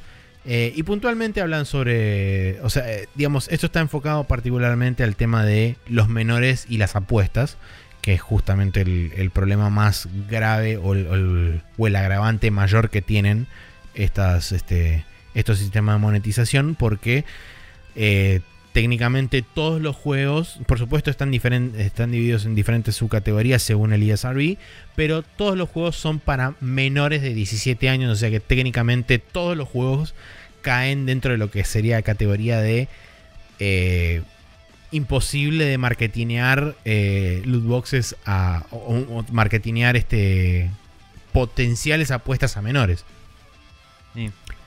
Sí, la verdad es que el enfoque que le da el, el Federal Trade Commission en general, esas investigaciones es bastante pedorro y, fácil de debatir, así que no sé si espero mucho de ello. Porque no, sí, decir, uh, investigar si esto puede afectar en el futuro a nuestros niños no es, eh, che, hay gente que hoy eh, está gastando toda la plata que tiene en eso y se está muriendo de hambre, que también es una cosa que puede o no ser así. Eh, o por ahí simplemente decir, che, esto es nocivo, entre comillas, para, para los eh, clientes y, digamos, eh, es explotativo y estúpido. Que quizás es lo más, lo más adecuado de todo, porque no me acuerdo si llegamos a una conclusión nuestra, pero mi opinión es que no son apuestas, son un problema también. y, no, no, hablo de la adicción, sino de, che, esta es polémico lo que hacen. No sé. Em, pero bueno, entonces es como que si lo van a enfocar así, el estudio va a durar mucho tiempo, va a ser súper inconcluso y lo van a tirar para el lado que les tire más plata, probablemente, porque así funciona en general la política y la ciencia en Estados Unidos. Pero bueno. Sí, em, sumado a eso también, eh, una noticia que no puse, pero que también tiene correlación con esto, es que la International Game Developer Association, o la IGDA, eh, salió justamente también a, pedir a toda la industria a tomar una acción conjunta con respecto a los esquemas de monetización, particularmente con lo que tienen que ver con loot boxes, antes de que los gobiernos tomen una decisión por ellos. Eh, dice, decía... El, mejor... Eh, la mejor noticia de todo esto quizás sea eso, que es como... Che, pongámonos las pilas porque cuando salió la ESRB eh, fue para autorregularse para que no lo censure el Estado. Claro, bueno, sí, exactamente. Esta sería una situación similar. Eh, voy a buscar brevemente la nota porque decía que había habían tres pilares que eran lo, que ellos consideraban lo más importante. Eh, que justamente acá está. Dice: este, afirmar que la, eh, la, industria se propone no venderle loot boxes a los menores. Eh, digamos, eh, divulgar claramente las chances de las, diferentes, de las diferentes recompensas que se obtienen cuando compras loot boxes y lanzar una campaña coordinada de educación que busque eh, fomentar la, la, responsabilidad y la, ¿cómo es esto? Awareness. Ah, el conocimiento. Sí, eso, el conocimiento de los padres ante los controles parentales que existen eh, para poder limitar la interacción con determinados sectores de los videojuegos, que pueden ser potencialmente esos de loot boxes, etcétera, y microtransacciones. Pero bueno, nada, eh, la historia sin fin, etcétera. Sí, exactamente. La isla del sol. Bien. Eh, tenemos la siguiente noticia que es que Nintendo decide dar por terminado su polémico programa Nintendo Creators de YouTube, efectivo a partir de fines de diciembre. Eh, recordemos que Nintendo Creators era el programa que había iniciado Nintendo, creo que fue con la Wii U, si no me equivoco, poco tiempo después de lanzada la Switch. Ahora no me acuerdo cuál fue.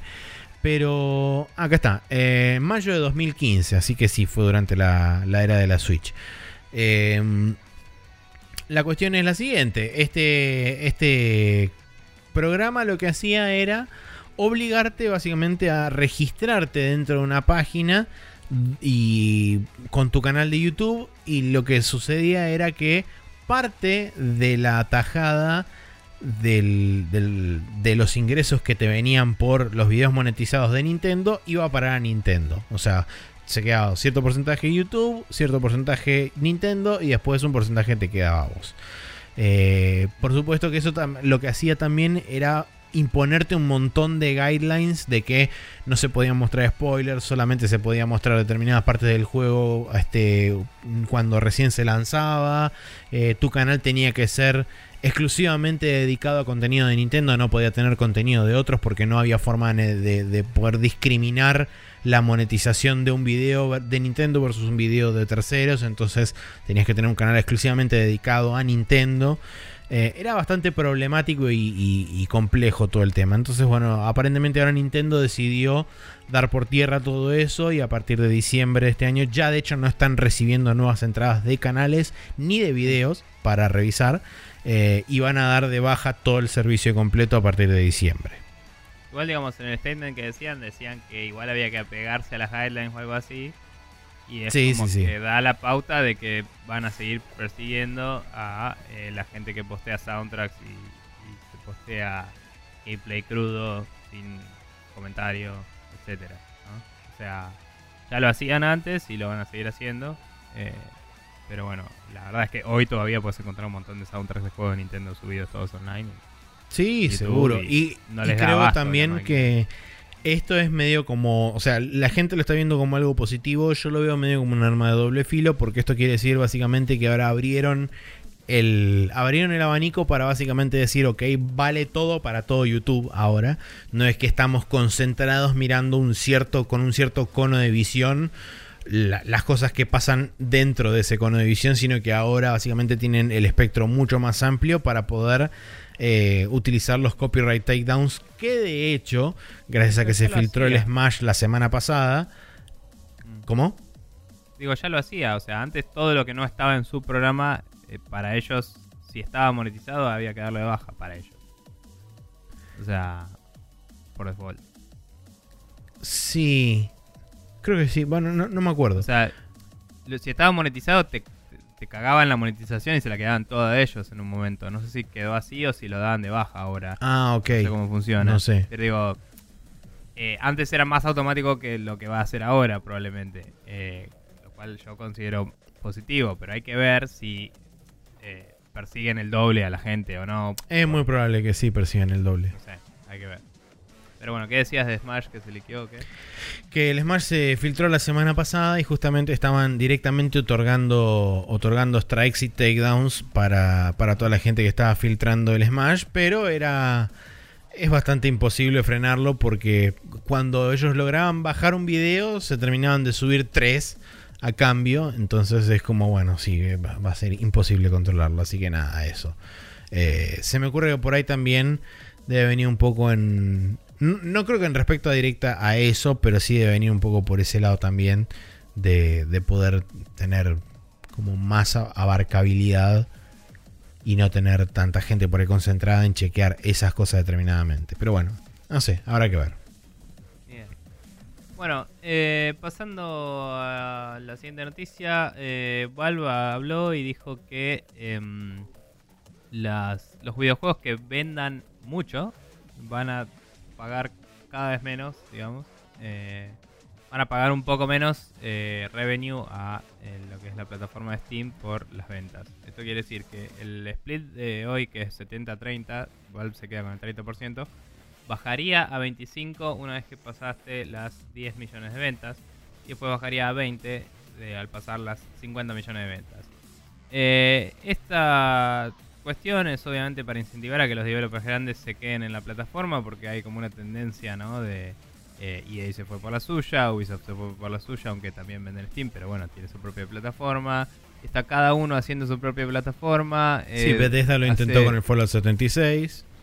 Sí, hace un par de años se les cayó el, Call of Duty, ¿no? Cuando, cuando se avisó que... Este año. Salía... Está bien, pero digo, hace un par de años... O sea, en algún momento del año pasado se avisó que el de este año iba a salir en en el coso de Battle.net. En Battle.net, sí. Eh, eh, entonces ya se la vieron venir antes, digo. Em, y bueno, más, allá de que sea un juego de mierda o no, que, se, que Bethesda esté empezando a vender por su propia plataforma también es importante. Eh, recordemos que el juego más grande del planeta hoy en día, que es el Fortnite, no está en Steam, está en, el Epic Launcher.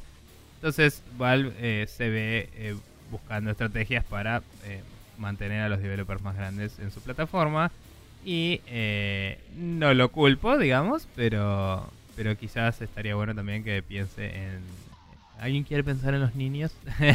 sí, esto es medio como ese tax relief que salió en Estados Unidos de que le iban a dar un descuento al top 1% de personas más ricas de Estados Unidos. Le iban a hacer un tax discount de no sé cuánta plata. Es como, sí, perfecto, la gente que más lo necesita, la gente que gana 700 millones de dólares por año, eh, le van a descontar los impuestos que les cobran. Y esto es básicamente lo mismo. Pero eh, Steam se nutre de eso, de gente que vende de 10 a 50 millones de dólares, no de gente que vende 2.000 o 20.000 o 100.000. Sí. Pero bueno, nada. Eh, es interesante ver que cambien estas cosas, hay que ver si eso incentiva o no a las empresas un poco.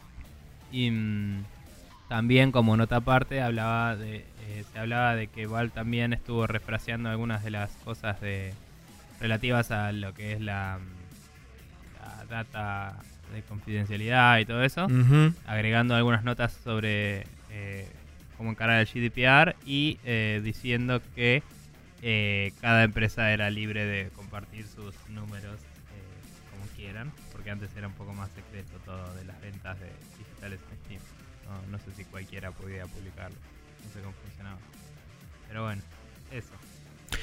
Bien, eh, calendario para esta semana que arranca el martes 4 de diciembre con el Just Cause 4 para Windows, PlayStation 4 y Xbox One el Monster Boy and the Cursed Kingdom para Windows, Switch, PlayStation 4 y Xbox One, el Mutant Year Zero Road to Eden para Windows, PlayStation 4 y Xbox One, el Override Mech City Brawl para Windows, PlayStation 4 y Xbox One, el Persona 3 Dancing in the Moonlight para PlayStation 4 y PlayStation Vita, el Persona 4 Dancing All Night para PlayStation 4, el Persona 5 Dancing in Starlight para PlayStation 4 y PlayStation Vita, el Subnautica para PlayStation 4 y Xbox One. Y el Thronebreaker The Witcher Tales que finalmente sale para PlayStation 4 y Xbox One.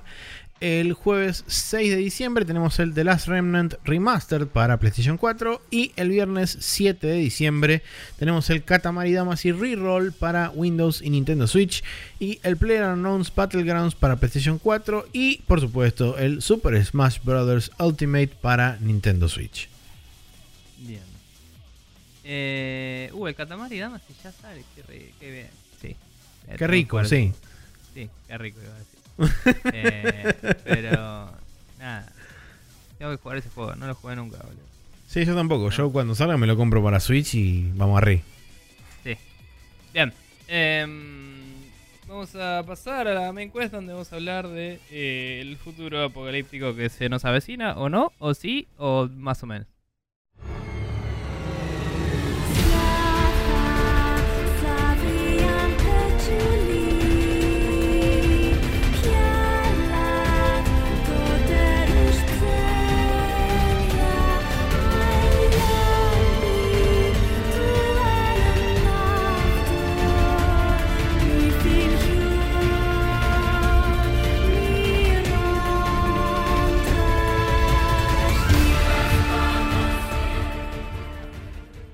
De vuelta con una nota de Gamasutra para la main quest que habla de em, el título más eh, desactualizado para la época en la que vivimos, quizás, de, nota.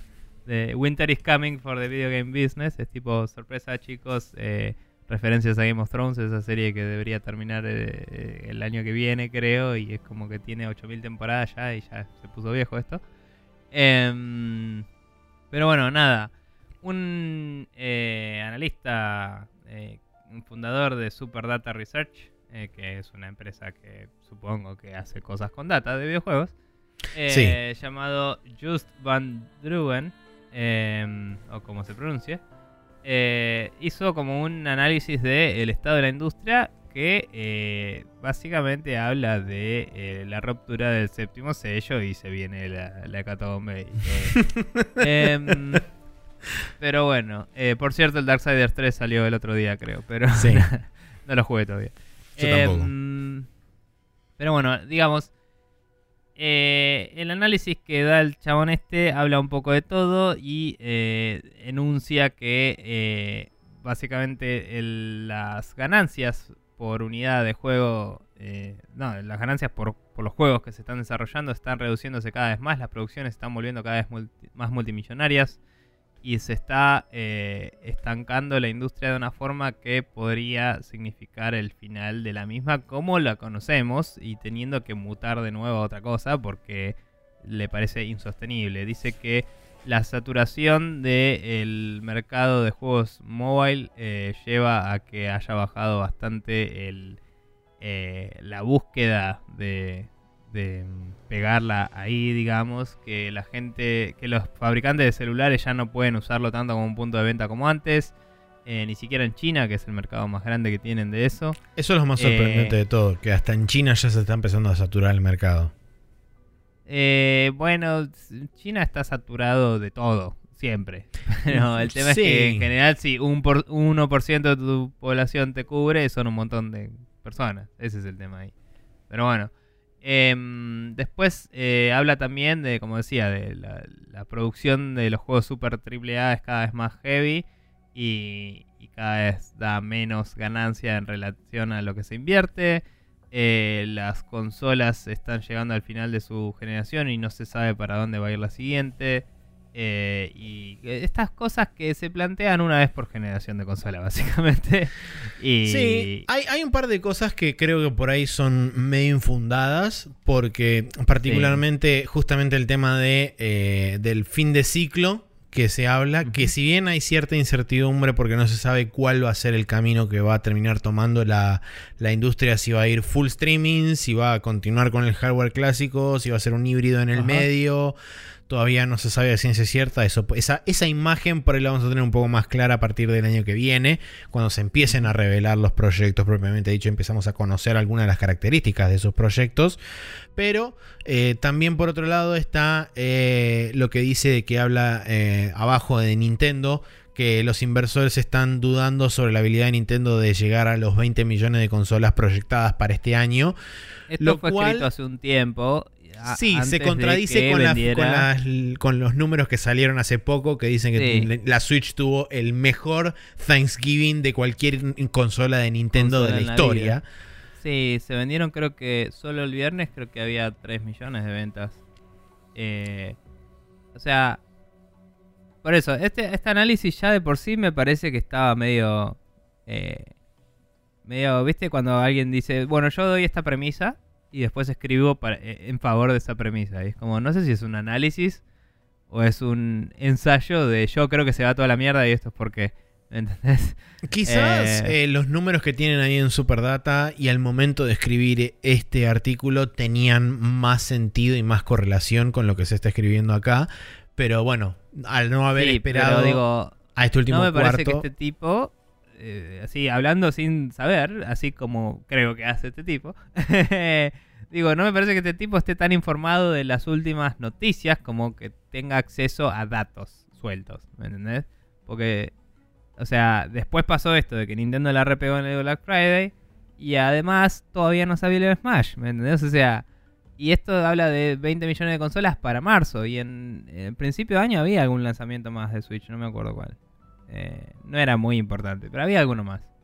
Y es como, y puede haber más ofertas, todo todavía.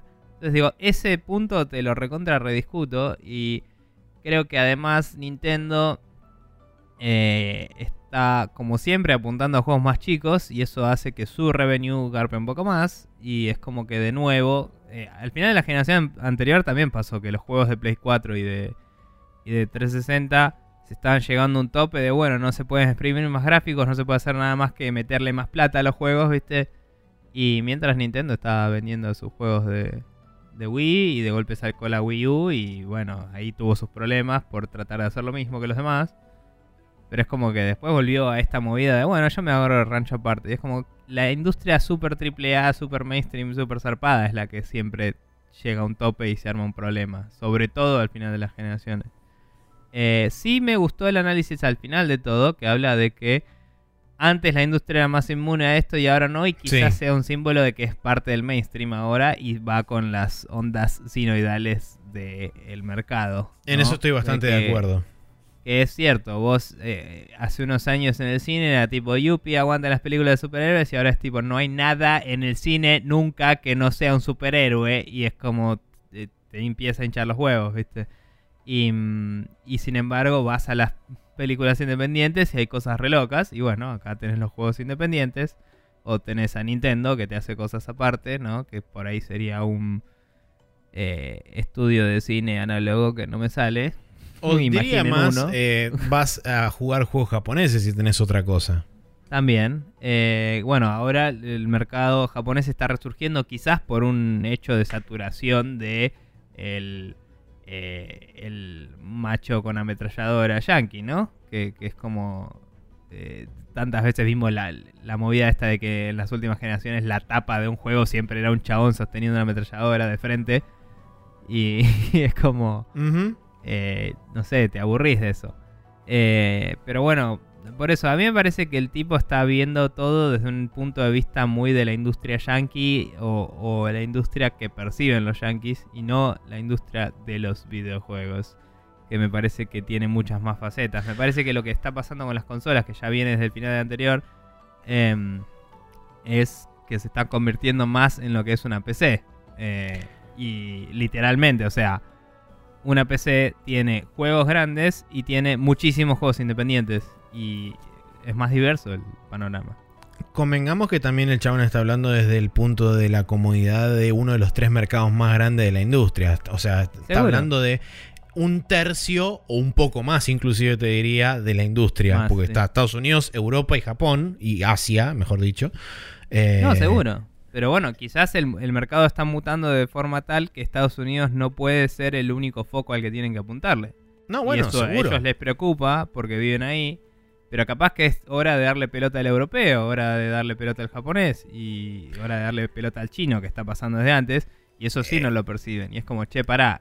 Mucha gente empezó a vender sus juegos en China de golpe y eso es un montón de plata que ni estaban explorando antes, ¿me entendés?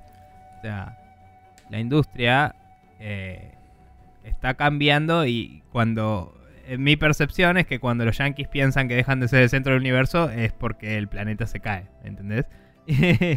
y es como, eh, no, quizás eh, tenías el resto del planeta también. Sí, con respecto a China hay un tema complicado que eh, se reveló hace relativamente poco, va, que por lo menos yo me enteré hace relativamente poco, que es todo el tema de las regulaciones que impone el gobierno chino justamente para poder acceder a su mercado, que ya lo hemos charlado medio tangencialmente hace un par de semanas, pero yo me enteré hace poco, por ejemplo, que, y que después haciendo la conexión tenía bastante sentido, que no sé si te acordás que hace poco Ubisoft eh, intentó hacer cambios en el Rainbow Six para, eh, este, para revertir todo el tema de apuestas y qué sé yo. Eh, bueno, aparentemente eso también es lo que está implementando Sony a nivel plataforma para justamente poder asegurarse la entrada en China. Y, y, eso es lo que está repercutiendo supuestamente en las nuevas medidas, entre comillas, más predatorias para los creadores de que no de que hay ciertas cosas que no pueden incluir en los juegos porque si no no pueden entrar en China los juegos eh, entonces es como bueno es complicado porque si vos estás priorizando un mercado que tenés que necesariamente censurar determinados temas o determinados tópicos o determinadas cosas para que en ese mercado sean aceptables todo en pos de generar un rédito o una ganancia mayor es complicado. A ver Ahí el problema es que estás internacionalizando algo para que se venda en China que pensaste para Occidente. Es tipo, bueno, ¿querés vender en China? Haz un producto para China. Y después fíjate si vale la pena sacarlo afuera de China, ¿entendés? Porque por ahí lo hiciste muy a medida. Es como... Eh, hemos hablado de la diferencia entre los RPGs eh, americanos, europeos y japoneses, ¿no? mucho tiempo las empresas yankees querían traducir y, adaptar todo lo japonés para, eh, para su mercado interno. Es tipo, no, a la gente le gusta ver lo que hace el otro porque eh, eh, si lo adaptás y lo convertís en algo súper genérico no vale la pena. Entonces es como, bueno, acá no se puede hacer eso con China porque China te pone restricciones. Bueno, hace algo para China y después fíjate si vale la pena sacarlo para el resto. Eh, si lo retro eh, para el resto, también va a salir medio cualquier. Hay excepciones medio mágicas como el Dota, que el Dota cambió un poco por cosas chinas, eh, pero en su mayoría eh, es el mismo juego para todos y los chinos tienen una versión editada del Dota, pero porque no es un juego super story driven y que tenga cosas que, le cambiaron los modelos a unos personajes y unos diálogos y todo. Ya con la, con la localización ya iban a tener que hacer tanto laburo que le agregaron un poquito más y listo, ¿viste? Eh, o sea, no sé si sabías, pero el Skeleton King, que después se convirtió en Spectre King, este, eh, por un tema de derechos con Blizzard, además no tiene un look de esqueleto porque no puedes poner esqueletos en China. Sí, no puedes eh, mostrar huesos en China. Porque, huesos humanos. No sé. Eh, sí, entonces es como que aprovecharon un problema y resolvieron dos, tío. O sea, sí, sí, sí, tal cual. Eh, pero bueno, no sé. Pasa que también eh, tiene que ver con un tema de reducción de riesgos y reducción de costos. O sea, si vos tenés una única versión internacional estandarizada para todo el mundo, no tenés que andar creando diferentes branches y que eso es mucho más fácil de mantener, es mucho menos costoso y entonces como todo está pensado en minmaxear la ganancia, por supuesto que van a intentar siempre hacer una única versión y va a estar apuntado a su potencial mercado principal que no digo que todo parece ser que es China, pero que cada vez está más concentrado en China.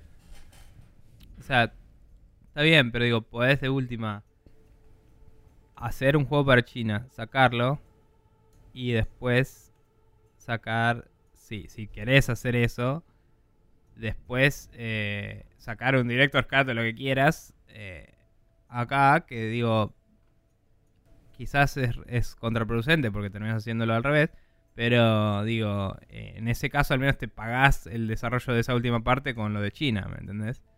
Eh, si, si el problema es ese. Eh, obvio que también el público quiere todo el mismo día en todo el mundo y es medio difícil de manejar eso, pero también China es un mercado tan cerrado que por ahí ni te enterás que salió primero en China el juego si lo, si lo jugás bien tus cartas, qué sé yo. Eh, todo es debatible. Eh, igual, nada, China es un factor en toda esta discusión enorme. Sí, no, seguro, no quiero volverlo una cosa este sobre China. Da una visión fatalista y me parece que la tiene porque, eh, sí, porque está analizando la industria americana, como decías vos. Eh, y creo que no estamos tan mal como dice. Me parece que lo que está pasando es que el foco se pasa a los indies. Me parece que no está pasando ahora, me parece que está pasando desde que salió la PlayStation 4 y tenía tres juegos y como 40 juegos indies. Sí. Y, y, todo el mundo se olvidó de eso. Y cuando salió la Switch y tenía tres juegos y 40 juegos indies, dijo, ah, loco, no tiene ningún juego. Es tipo, me está jodiendo. O sea, la PlayStation 4 salió sin un choto, ¿me entendés? El primer año de PlayStation fue una mierda y nadie se acuerda de eso. es estúpido. No sé. Eh, y es como. No. Los tiempos de desarrollo, todo no están dando. Y hay que soportarse en esa industria eh, independiente. En, esos desarrolladores que están dispuestos a hacer juegos más chicos. Que por ahí hay desarrolladores grandes que hacen juegos chicos y que viven de eso. Porque lo prefieren. Y tirar más rápido. Y digo, hay que aprovecharse de esas experiencias y buscar una diversidad mayor en vez de solo apuntar a los greatest hits. Porque, porque nada, la, única razón por la que, digamos, justamente volviendo a la analogía del cine, que siempre es medio polémica, pero bueno, digo, la única razón por la que Hollywood sigue existiendo es porque hay otras películas que también salen en cine que hacen que los cines sigan existiendo también. Claro. O sea, que, que, las películas taquilleras en el cine existan es porque los cines tienen otras películas que proyectar el resto del año. Si no tuvieran nada, los cines tendrían que cerrar y listo, se acabó la industria de ir al cine. Del todo. y, es como. Ya está. Eh, bueno, es un poco también lo que menciona acá en la nota, que la lo que es las industrias satélite de, la industria de los videojuegos, como ser el retail, como ser todo eso, también están sufriendo en, gran medida justamente por el viraje que está haciendo la industria a eh, los medios digitales. Sí, porque hay menos juegos grandes que uno quiera en cajita y la mayoría de los juegos eh, chiquitos que hay, que son estos justamente que uno juega en el medio, son todos digitales. Exacto. Y, ahora sumado con la nueva oleada de los juegos como Games as a Service, que tampoco te conviene tenerlos en físico porque eh, tenés básicamente una versión que nunca va a estar completa del juego, donde el juego está permanentemente siendo actualizado y mejorado. O aún si los compraste ahí, es como que los compras una vez, como mucho compras un Season Pass, pero el resto de la plata que le pongas va a ser directo y no va a pasar por el retailer. Tal cual. Ah. Eh, pero nada, es como nada, la, industria está cambiando y, y es le mete pánico a la gente que no cambie con ella. Eh, pero sí, yo, creo que, creo que sea tan terrible eso. entiendo, entiendo la, posición del, del chabón porque, como decías vos antes, ciertamente usualmente a los, en los fines de ciclo suele darse esta medio como, como catarsis general de, de, los analistas donde dicen, bueno, ok, no sabemos dónde estamos parados, hacia dónde vamos y qué sé yo, y los cambios instrumentales en la industria y el cambio de paradigma y la mar en coche. Eh, creo que hay cierto grado de veracidad en eso, sobre todo en este particular cambio de generación donde eh, estamos hablando de que potencialmente puede cambiar el esquema de distribución del entretenimiento, porque podemos pasar de formato digital, que digamos ya era un cambio, pero aún seguías teniendo, entre comillas, la copia localmente, pasar a algo que es mucho más abstracto, que es el, cloud gaming o el streaming o lo que sea. Entonces, eh, en ese sentido, me parece que hay como cierta razón en tener un poco de desconfianza o un poco de expectativa, pero no en el buen sentido. Sé que hay una palabra para decirlo, pero no me sale ahora. Em, eh, sí. De sí mismo. Eh, ponele. Pero bueno, eh, me parece que sí, que por ahí en algunas cosas es como que está tan concentrado en lo que pasa localmente en Estados Unidos, que hoy en día es un mercado bastante grande, que no está logrando ver la imagen completa de, la industria y habrá que ver cuál es la situación en Europa, cuál es la situación en Asia, cuál es la situación en el resto de los mercados que no son primarios, pero siguen siendo mercados, eh, lugares emergentes como Latinoamérica, eh, entonces hay que, hay que ver cuál es el, panorama global realmente para poder lograr tener una imagen clara de cuál es potencialmente uno de los futuros de, de la industria. Pero como dije, mm. buena parte de las respuestas las vamos a empezar a tener a partir del año que viene, cuando se empiece a conocer un poco más de información de cuál va a ser el modelo de negocios, por lo menos de alguna de las empresas más involucradas en, en lo que es el futuro inmediato de, de la distribución, como ser por ejemplo Microsoft con su esquema de la nueva consola de Scarlett, como ser EA, que va a pasar de si se termina abriendo por su lado y arranca un sistema de streaming por su cuenta, o si va a seguir publicando dentro de Sony, dentro de Microsoft, eh, etcétera. Bueno, eh, eh, también de Microsoft, si hace o no esta versión de la One sin disco, puede ser interesante. Claro, bueno, también. Sin lectora, digo.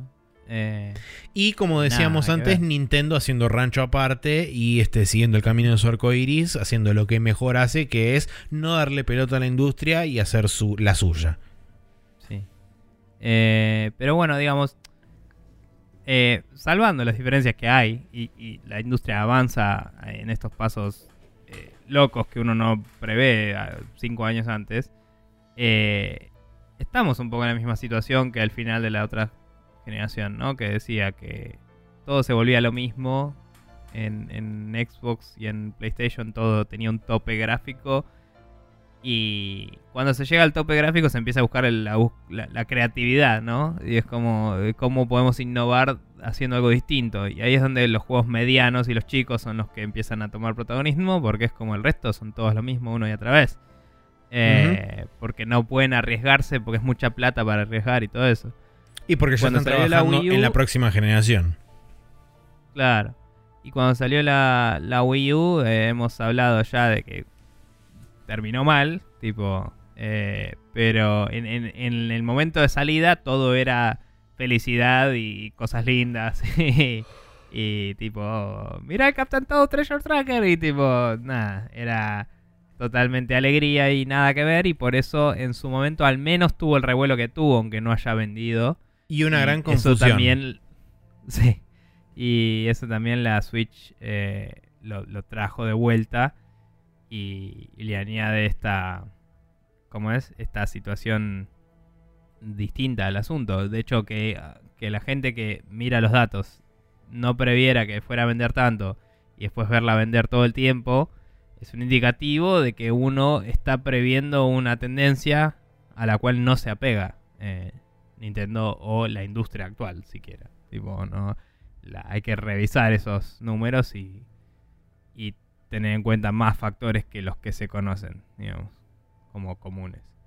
Eh, pero bueno, no sé. Eh, el planeta igual se está yendo a la mierda, así que... Sí, eso seguro. el año que viene va a ser peor que este, seguro. Pero, pero en lo que es jueguitos, eh, con suerte estaremos mínimo igual. No sé. Sí, ponele que mínimo igual.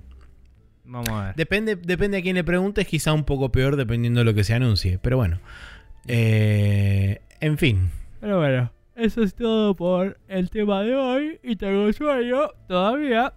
Em, y vamos a pasar a las recomendaciones de esta semana. ¿Sí? ¿No? ¿No? Eh, ¿No hay recomendaciones?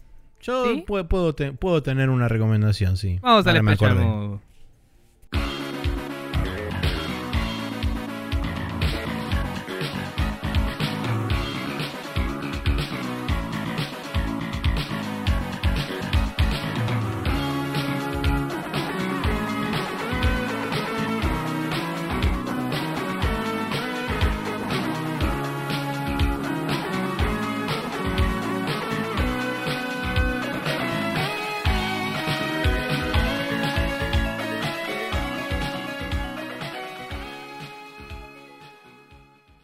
acá en el Special Move que no sabíamos si iba a pasar o no y porque no estábamos seguros si teníamos recomendaciones.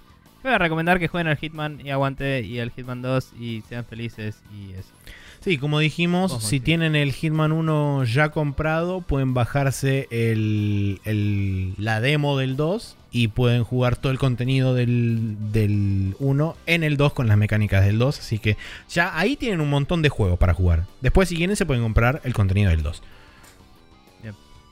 Bien, ahora sí, yo por mi parte voy a recomendar un documental que eh, vi por este, un lugar de la internet que también está casualmente disponible en Netflix para ver eh, el documental este. Eh, que se llama Gaga Five Foot Two. Es un documental de Lady Gaga de los últimos dos años, no, al año y medio, ponele, porque es en 2017. Que, o sea, muestran toda la producción del último disco, supongo. No, me fijé si sacó un disco después de eso. Y de la producción del Super Bowl que hizo el, el halftime show del año pasado. Eh, o sea, el halftime show del 2017. Con todo lo que eso implique y demás. Eh, muy interesante el documental. La verdad que eh, es como que gané un, un respeto mucho más grande por la chabona. Porque no es que la ninguneaba ni nada por el estilo, pero es, viste, esos típicos casos de que ves un documental y ves por lo que pasa un artista o lo que pasa una determinada persona y es como te cae mucho más la ficha de quién es y qué es lo que está intentando hacer y cuál es su filosofía y la forma de pensar y demás. Y es como, sí, la verdad que ahora te van con un montón más. Y de hecho me di cuenta a través de ver ese documental que conocía más canciones de las que creí que conocía de Lady Gaga. Eh, más mm. allá de su primera época de Poker Face y todo lo demás, eh, hay como canciones mucho más para este lado que realmente están tan copadas, tienen buen ritmo, suenan bien. Y algo que no sabía y que eso también me hizo generar mucho respeto por ella es que ella compone el 100% de las canciones que hace. No tiene compositores, no tiene un equipo de, compositores ni nada de eso. Así que, mm. personalmente, eh, se ganó mi respeto como, como artista. Y, realmente lo, recomiendo porque es un muy buen documental y hay momentos en que la pasa mal zarpado. Eh, tipo, por ejemplo, no sabía que en un momento se había roto la cadera y desde el momento en que se rompió la cadera, la mina nunca quedó bien del todo 100% y hay momento que tiene un dolor que le va desde la punta del pie hasta los pelos de la cabeza y no se puede ni mover y queda así como toda tullida tirada en una cama y tiene que estar con con terapia, masajes y no sé qué mierda. Y es tipo, no me puedo mover, no puedo hacer nada. Y es como heavy. Qué paja. Eh, sí, yo sabía que ella era compositora y que tocaba el piano. Toca piano, guitarra, un par de instrumentos. Es tipo. Pero como que eh, históricamente había empezado medio solista tocando el piano y eso. Claro. Y sí, no, no, no sé mucho más que eso, pero nada, puede ser interesante. Eh, también seguramente, como decís, escuché más temas de los que pienso, pero no... A mí lo que me pasa con esos artistas es que por ahí son regrosos y todo, pero cuando algo se vuelve pop y está en todos lados me empieza a aburrir muy rápido.